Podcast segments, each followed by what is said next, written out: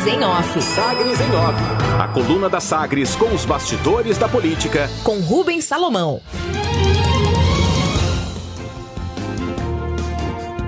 Em off nesta edição de quinta-feira, dia 28 de outubro de 2021.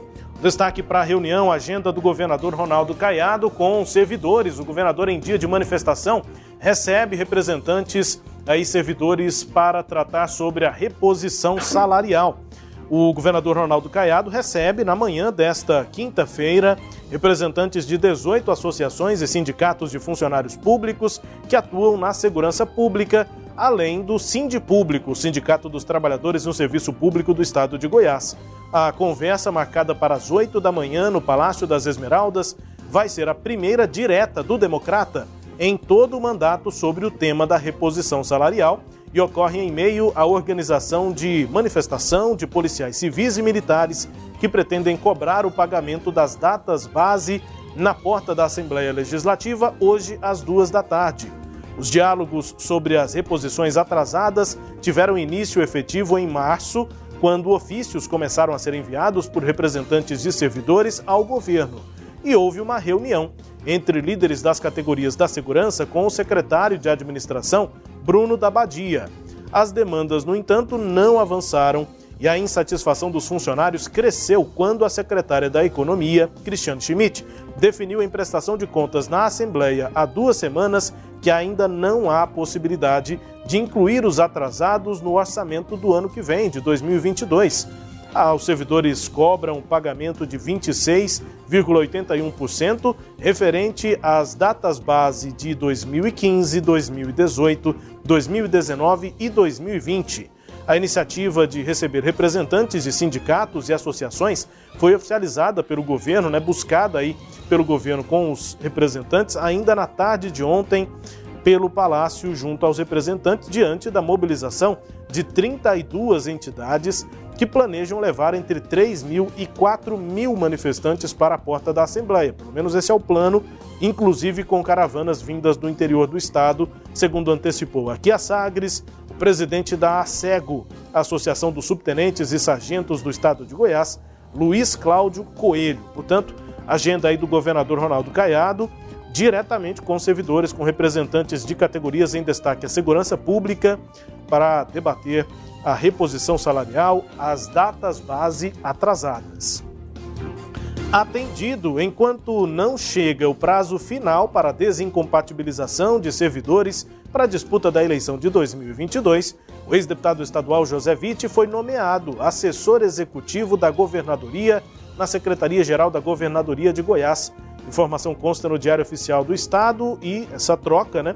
O prazo para a saída de servidores pela desincompatibilização é o dia 2 de abril do próximo ano.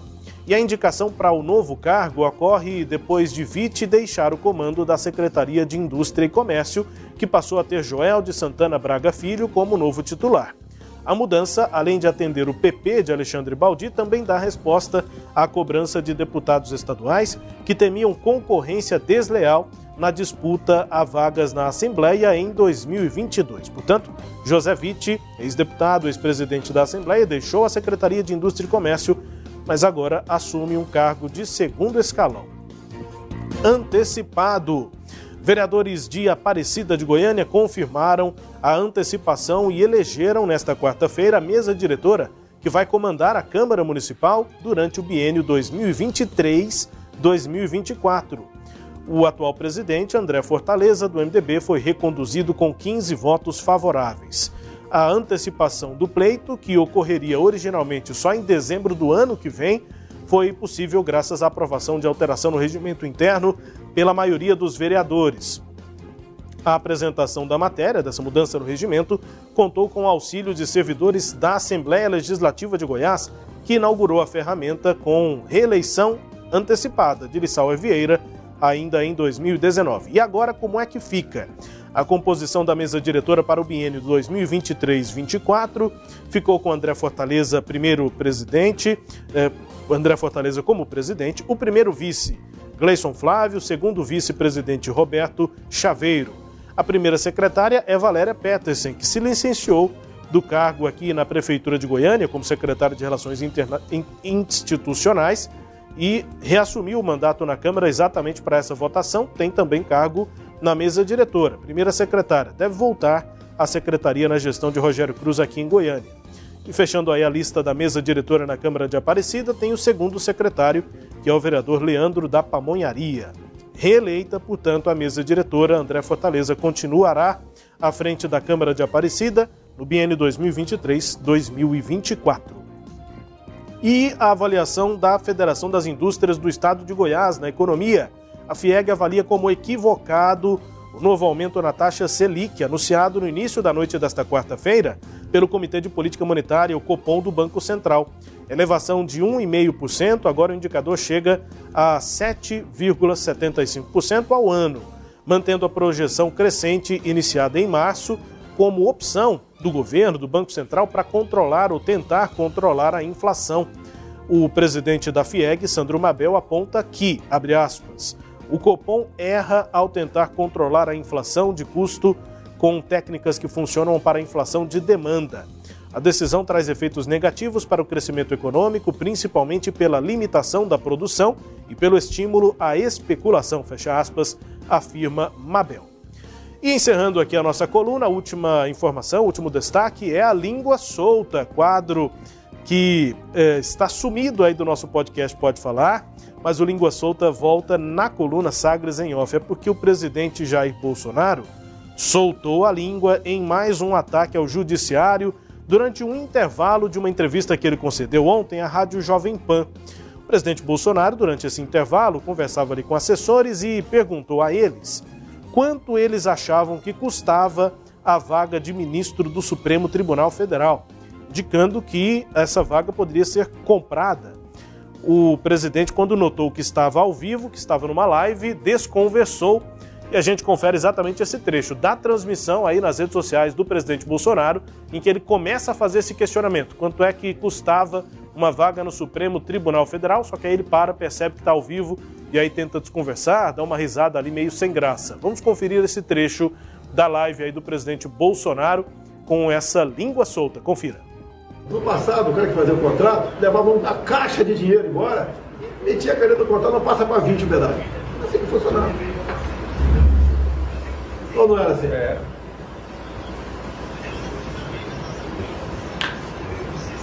Bom, Pedágio de moto no Paraná, nove reais. Agora, o que eu apanho por causa disso? Pra mim é fácil, manda um sapato número 43 para mim, meu número aqui, dá um beijo.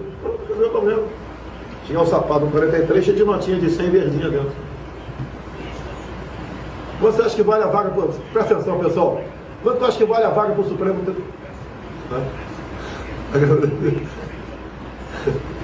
tá, tá aqui lá. Então é, isso daí, isso é o Brasil. Te apanha pra cacete, pô, o tempo todo. E tem gente que não dá valor. Ah, tem que resolver tudo. Dá para resolver tudo, vamos devagar. Pois é, Destaques da coluna Sagres em off, com análise também de Celeide Alves. É, nesse último destaque aí, Celeide, antes imagino que você também vá avaliar aqui o destaque da coluna, né, com a reunião do governador Ronaldo Caiado com servidores da segurança que cobram datas base atrasadas, mas começando pelo fim, né, Celeide, o, o presidente Jair Bolsonaro achou que estava em off, mas na verdade estava em on, Celeide. Muito é grave, ele está sugerindo aí que é muito fácil pedir propina, é só falar o número do sapato, que o sapato chega cheio, recheado de verdinhas, numa refer referência, obviamente, às notas de dólar.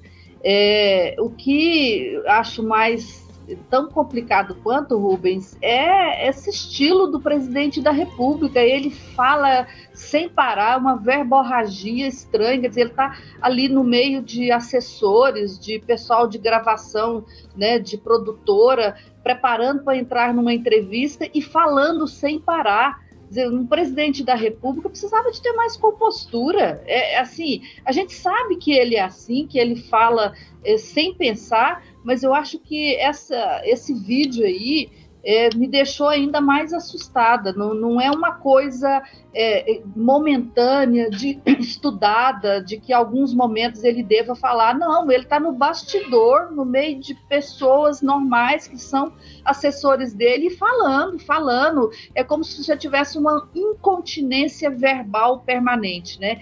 E isso, num presidente da República, obviamente, é um grave problema.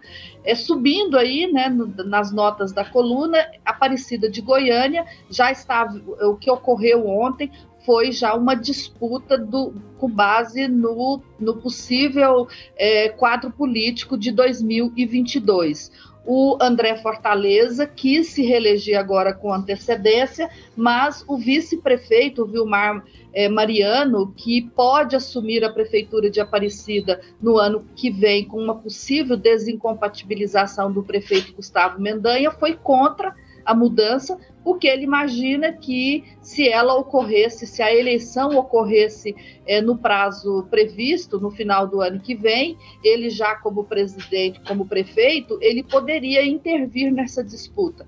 Por isso que houve a, a eleição ocorreu entre irmãos, né? Entre vereador do MDB e outro também do MDB. É, eles estavam divididos aí entre o grupo atual que preside a Câmara, e o grupo do vice-prefeito, o, o, Mariano, com apoio do deputado federal Alcides, professor Alcides. O, o, prefeito Gustavo Mendanha, segundo sua assessoria, tentou pacificar os dois lados, porque considerou que se ele inter, a, entrasse a favor de um ou de outro, ele poderia é, se, se prejudicar né? E tudo que ele não precisa lá em Aparecida é de, de dividir é, a própria base. Então, ele não interveio né, e, e, deixou essa disputa ocorrer entre o grupo da Câmara e o vice-prefeito e o professor Alcides venceu o grupo da Câmara. Bom, chegando à nota de destaque, o governador ontem é, reagiu diante do inevitável. Qual era o inevitável? Era a manifestação organizada por essas 32 entidades de servidores públicos, todas as entidades das áreas policiais, e elas são 18, e aí são é, é policiais, civis, militares, é, papilo papiloscopistas, desculpa aí a dificuldade com a palavra, é, os, os, policiais penais, quer dizer, são várias entidades de policiais, todas elas mobilizadas para essa manifestação a partir das 14 horas. Eles estão trazendo caravanas do interior do estado e há um clima muito ruim aí é, entre especialmente os servidores militares. Ontem eu conversei com o subtenente Cláudio, que é o presidente da Associação né, dos sargentos, do, do, dos subtenentes, dessa, dessa categoria, desse grupo aí de, de policiais. Me corrige, Rubens, por favor. Eu, você escreveu o nome da associação, depois você me corrige o nome certo dessa entidade. Então, é, eles, o clima está ruim, eles comparam os reajustes salariais que eles tiveram nesse governo, ou que eles não tiveram nesse governo, né, com os reajustes que eles receberam nos governos de Marconi Perillo. O subtenente Cláudio ontem me disse que é, o, entre 2014 e 2018, os policiais receberam um reajuste de 60,2% nesses quatro anos do governo Marconi. E agora eles estão sem reajuste nenhum, nem de correção salarial, nem promoção, né? Coisa que eles tiveram no governo passado. É, e estão acumulados aí essa, essa database de 26,81%. Então, eles estavam mobilizados, vão trazer caravanas, faixas, cartazes, querem fazer um grande barulho, conseguir o apoio aí, a união de todas as entidades dos servidores, incluindo as, todas as categorias de servidores da área civil. Né? Então já estava tudo, tudo pronto quando e, e, eles reclamam muito da falta de diálogo com o governo. Além de não receberem os, os reajustes, a database, eles também é, reclamam da falta de diálogo. O governo não conversa com eles, não responde ofícios que eles enviaram, né? Foi o que me disse o, o, o, subtenente Cláudio. Diante dessa realidade, eles pretendiam fazer um grande barulho hoje, já estava o fato consumado. Ontem, no meio da tarde, como você informou, uh, o governo resolveu chamá-los para conversar e convidou 18 eh, entidades de, de, de, policiais e mais o Sindipúblico, representando todas as categorias de profissionais da área civil, para essa reunião que está acontecendo agora lá no Palácio das Esmeraldas, né? ela estava marcada para as 8 horas da manhã, para tentar discutir um acordo. O subtenente Cláudio me disse que a, a manifestação está mantida, né? eles não vão alterar a manifestação por conta desse convite, mas, claro, já vão levar para a categoria né, alguma proposta, se é que eles vão receber essa proposta para ser discutida na Assembleia, Rubens. Então vamos ver hoje, né, é, como é que termina o dia. Era para estava começando mais tenso, mas começou é, com essa reunião que certamente desarma um pouco os ânimos né, da, da, da parte dos servidores, mas vai, isso vai depender muito da proposta que o governador levar para esse encontro, Rubens. Pois é, destaque aí para essa manifestação, né, para a organização dos servidores da segurança pública e o governador reagindo, buscando essa reunião para daqui a pouco, para 8 da manhã, ah, marcada, portanto, essa reunião aí para essa quinta-feira do governador com representantes de categorias da segurança pública e também do Sindi Público. Destaque aqui da coluna Sagres em Off, que também é podcast. Está no Deezer, no Spotify, no SoundCloud e nos tocadores do Google e da Apple com todo o conteúdo no sagresonline.com.br. Sagres em Off. Sagres em Off. A coluna multimídia. Acompanhe ao longo do dia as atualizações no www.sagresonline.com.br. Sagres em Off.